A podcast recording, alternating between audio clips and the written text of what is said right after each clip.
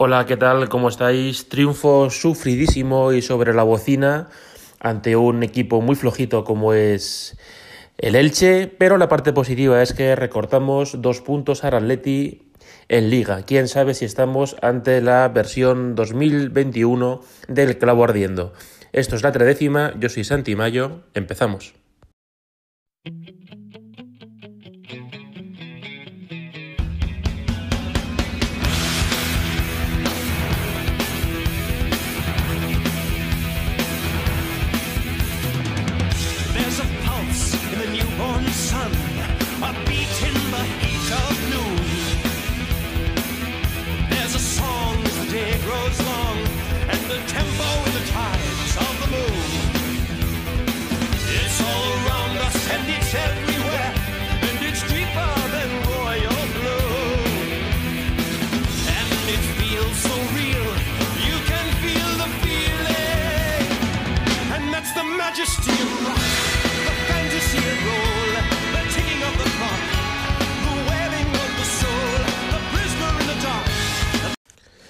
El partido yo ya presumía que iba a ser eh, bastante difícil de ver porque estos horarios de las 2, de las 4 y cuarto, históricamente mm, nos han ofrecido espectáculos bastante pobres de ver.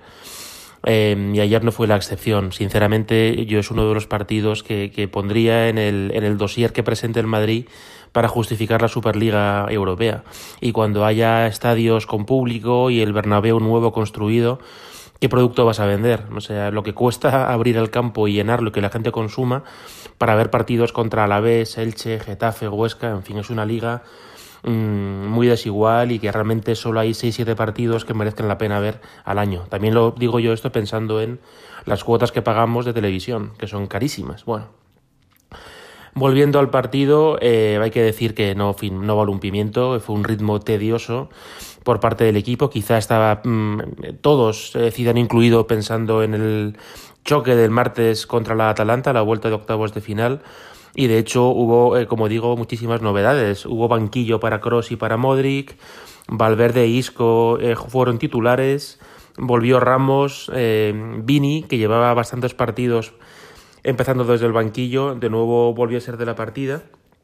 E incluso Zidane planteó un 3-5-2 que según dicen los expertos es un sistema que está pensado para cuando vuelva Marcelo y que Marcelo pueda jugar en el centro del campo como ya hizo en su día Juan de Ramos, tampoco descubre nada Zidane, que pueda ahí un poquito aportar mm, magia y, y algo diferente que no sean centros random y que sea cubierto por Mendy atrás. Entonces ayer Zidane, como digo, 3-5-2 con Casemiro muy cerca de los centrales, mm, la banda derecha entera para Lucas Vázquez, de hecho ayer el Madrid sobre todo es lo que, lo que intentó, y Vinicius eh, partiendo en el lado izquierdo, pero durante el primer tiempo también alternaba con eh, algunas jugadas puntuales en las que estaba por el lado derecho. Y como digo, el primer tiempo es para devolver el importe de la entrada o la cuota de Movistar, de Orange, de lo que tengáis. Peligro real nuestro, pues una acción buena de Vini, un contragolpe, Valverde Vini, Vini Benzema y Benzema remata mal de primera, se va fuera. Y ellos ningún tiro potable, únicamente una jugada un poco rara en la que hay un centro de ellos que parece que se va a ir de fondo, llega uno del Elche, la pina de cabeza el balón va en parábola y Courtois tiene que sacar gacheto brazo para despejarla, pero no fue un remate. En la segunda parte ya sí que hay un poquito de acciones más potables que llevarse a la boca. Hay una buena parada de Courtois en una acción del Elche por el lado de Lucas Vázquez, que es prácticamente lo que hicieron, eh, atacar permanentemente por ese sitio. Y luego la acción del gol, que es un saque de córner en la que em, Barán falla porque están defendiendo en zona y Barán yo pienso que está más pendiente del balón y no del jugador. El jugador del Elche, que se llama, se apellida Calvo, em, pues le gana la partida y hace un remate imperial que, que embate a Courtois. Ahí estaba el tema bastante delicado, pero afortunadamente el Madrid, el Madrid remonta. Em, y remonta con una acción pues que yo no recuerdo eh, goles de córner indirecto, porque realmente es un, es un centro de Modric y Benzema, pues entre una, una maraña de jugadores, remata esquinado y, y nos da el empate importante porque ya sabéis mi teoría sobre lo que busca Zidane de 1-0, 2-1 y cuando eh, empezamos perdiendo nos cuesta mucho remontar. Contra la Real, por ejemplo, empatamos eh, también mm, muy al límite. Y bueno, ese, ese gol pues hizo ya que, que el Elche, si cabe, reforzase su planteamiento de partido que es encerrona máxima.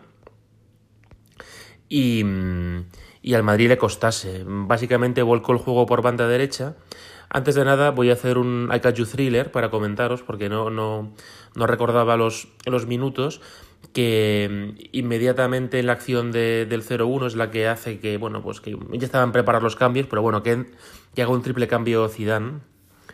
Em, eh, se van eh, Ramos, Isco, Valverde y entran Cross, Modric y Ferland Mendy. Y eh, antes del cambio de Hazard por Vinicius fue cuando empata Benzema. Mm, Hazard, por cierto, no hizo nada, pero es normal, viene de lesión larga para que se vaya rodando y seguramente contra la Atalanta pues pueda estar para jugar 20 minutos, 30 minutos. Y eh, cuando ya, bueno, pues parecía que, que el partido iba a quedar empate, iba a ser nuestro tercer empate consecutivo en liga, porque aunque, bueno, gracias a Rodrigo estábamos agitando un poquito la coctelera y había ciertas combinaciones, una muy buena de Lucas, Rodrigo, Hazard, que llega tarde Lucas a la devolución del belga. Pero básicamente eh, ayer el Madrid estuvo bastante espesote en ataque. La estrategia era centros de Mendy, centros de Lucas, a, áreas eh, superpobladas de jugadores y de defensores, o sea, de atacantes del Madrid y de defensores de ellos, con lo cual era muy difícil sacar algún tipo de tajada de eso, pero cuando menos lo esperábamos, llegó el gol. Y no fue un gol, fue un gularro de Benzema. También hay que destacar la devolución con el pecho de Rodrigo, pero el remate con la zurda de Benzema ajustadísimo, tanto que da al palo y entra, pues para mí está al alcance de, de, los elegidos, de don Karim Mustafa, que es probablemente en cuanto a habilidades técnicas y clase, pues uno de los cinco jugadores más, más buenos que ha tenido el Madrid. Y luego de resolutivos, de históricos, ya cada uno de vosotros que lo ponga donde quiera. Pero de, de sheer talent, me parece que Benzema está ahí, en, entre, entre la nómina de los más elegidos.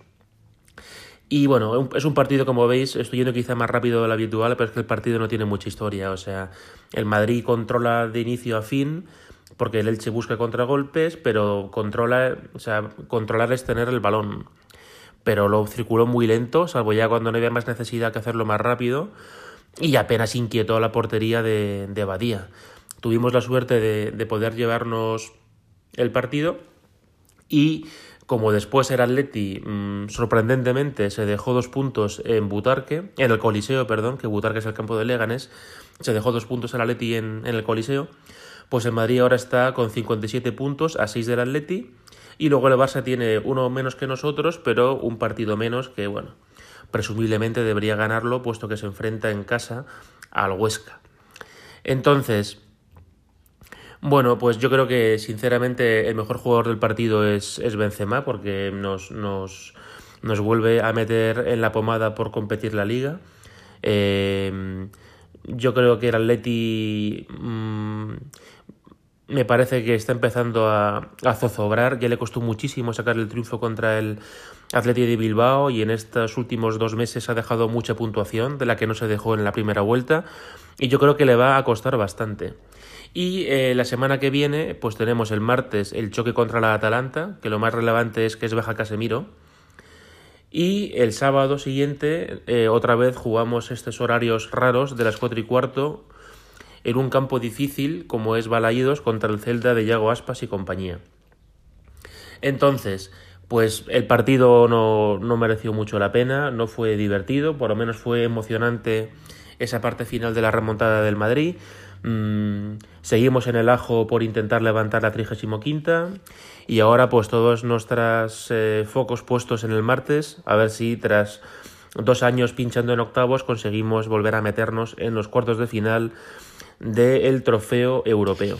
Y como canción de cierre, pues eh, he elegido eh, una de un gran grupo escocés que se llama Teenage Fan Club, es su último single de este año, con una palabra pues que, que, pues básicamente refleja lo que, lo que estamos pasando desde el coronavirus, ¿no? que es home, hogar, que es donde estamos aquí todos mm, confinados total o parcialmente a la espera de que podamos volver a hacer una vida lo más cercana a lo que era antes de marzo del 2020. Un fuerte abrazo, sean felices, a la Madrid y a la Karim.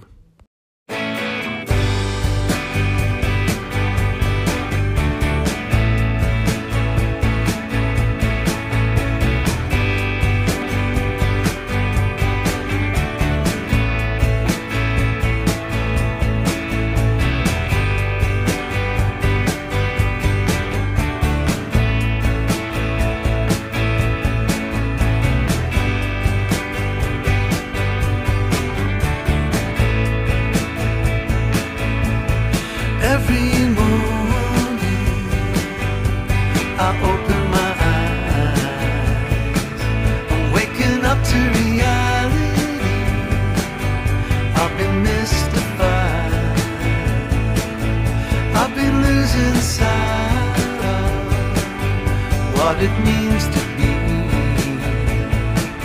And all this time.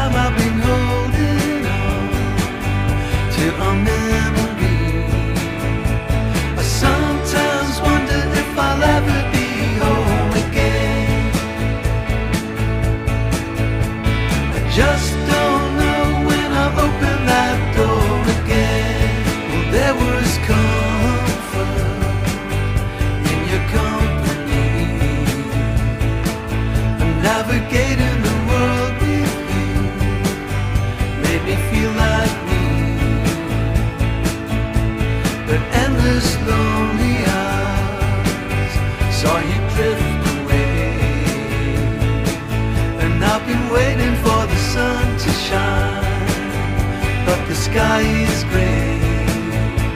I sometimes wonder if I'll ever be home again. I just don't